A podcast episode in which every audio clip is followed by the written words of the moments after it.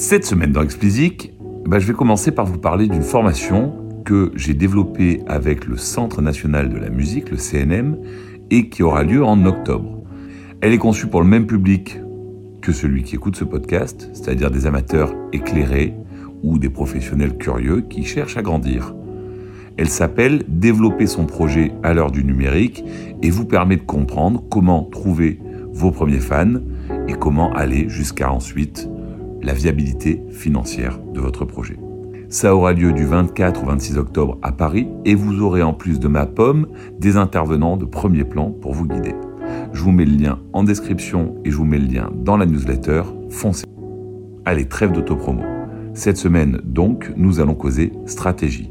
Nous nous penchons sur celle qui consiste à inventer un personnage pour incarner la direction musicale d'un album.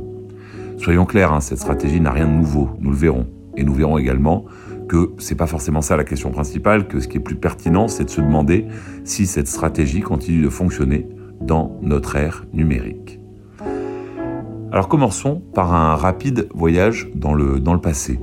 Et pour moi, il sera particulièrement agréable puisqu'il me conduit à vous parler de David Bowie. S'il n'est pas le seul, loin de là, à avoir développé des personnages pour incarner la couleur musicale et les évolutions de ses albums, il est celui auquel j'ai pensé en premier quand je cherchais un exemple, forcément.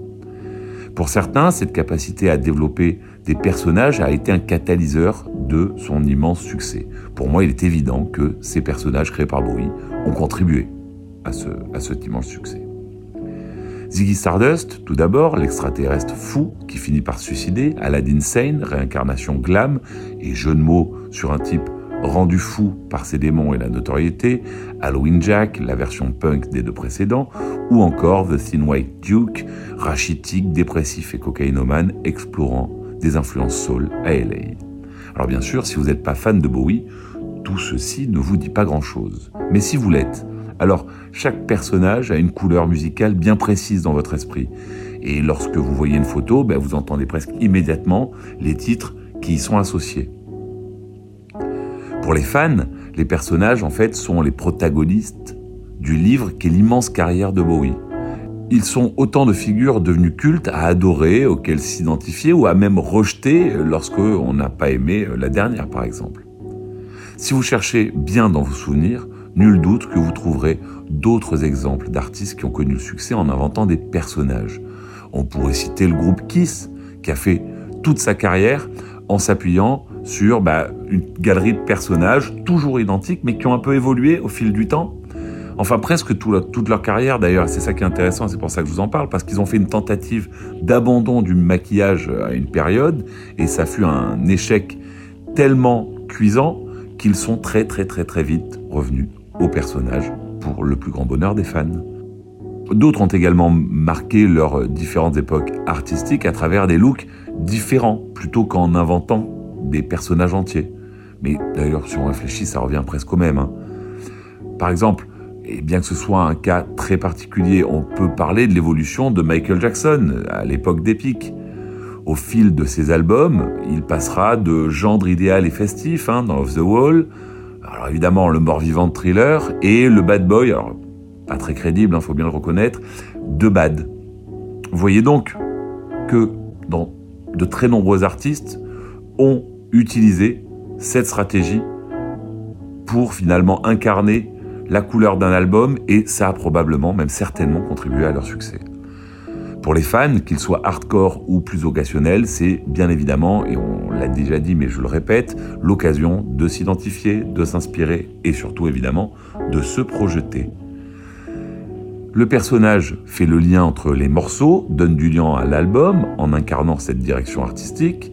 Il incite à écouter l'album de bout en bout pour découvrir tous les recoins de sa personnalité. Mais ça, c'était dans un monde où on écoutait des albums, me répondrez-vous. Qu'en est-il dans notre monde dominé par les DSP et où le single est roi? Bonne question, vous répondrai-je.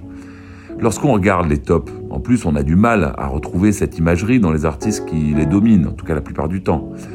Ça ne veut pas dire pour autant, en tout cas c'est mon avis, que cette stratégie ne fonctionne plus. Et d'ailleurs ce serait presque le contraire, je crois. Soit nous sommes dans un monde où les DSP favorisent les titres plutôt que les albums, et soit les algorithmes de ces DSP amplifient le phénomène. Mais c'est bien parce que ce système a tendance à créer des vagues d'artistes se remplaçant les uns les autres que ces stratégies sont encore plus pertinentes, voire nécessaires aujourd'hui. Plutôt que de théoriser, prenons un exemple. Le groupe de métal Ghost, qui a réussi à développer une base fan imposante et qui ne cesse de croître. Pour ceux qui connaissent, ce groupe propose une imagerie assez fascinante et drôlement addictive si l'on considère la jauge toujours croissante des salles de concert qu'ils remplissent. Centré autour de Papa Emeritus et de sa famille, entre guillemets, hein, la famille, cette galerie de personnages imagine une version satanique de la papauté, rien que ça. Entouré de ces ghouls sans nom, qui constituent le reste du groupe, Tobias Forge, parce que c'est le nom du leader du groupe, s'amuse à inventer et à faire disparaître les papes successifs de la lignée Emeritus. Au fil des albums, Ghost attire toujours plus de fans. Cet univers y est bien entendu pour beaucoup. Alors dans le métal d'ailleurs c'est pas non plus une nouveauté, hein. Black Sabbath avait déjà largement pavé la voie dans le passé, mais là il faut quand même bien reconnaître que les Suédois sont allés beaucoup plus loin. Mais c'est particulier au métal, me direz-vous. Dans le rap par exemple c'est beaucoup moins vrai. Soit vous trouverez probablement moins de rappeurs ayant inventé une religion sataniste fictive. Mais à leur façon, il y a des cas d'utilisation d'un personnage qui sont à signaler. Tyler the Creator est assez coutumé du fait, puisqu'il avait imaginé euh, tout un personnage et tout un univers avec son Igor, c'était même le nom de son album, perruque, costume pastel et tout et tout.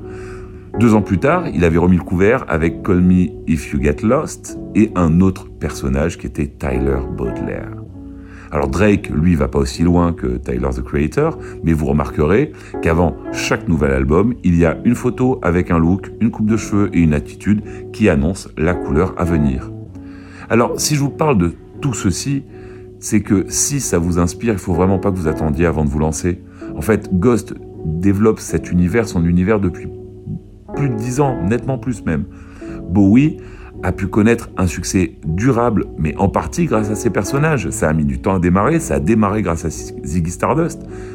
Mais dans un cas comme dans l'autre, ils ont eu des traversées du désert. Il y a eu des moments où voilà, les salles n'étaient pas pleines, très très très très très loin de là. Mais ils ont tenu bon, ils ont persisté, ils ont réussi à rassembler suffisamment de fans autour de ces personnages et autour de leur univers pour que leur carrière décolle. Alors j'ai cité quelques exemples, question de goût probablement, mais ce qui m'amuserait, c'est que si vous avez d'autres exemples à partager, ben vous le fassiez en commentaire. Ça permettra de prolonger la conversation. Allez, c'est tout pour cette semaine. Comme d'habitude, si vous ne l'avez pas encore fait, abonnez-vous à la newsletter. Le lien est en description.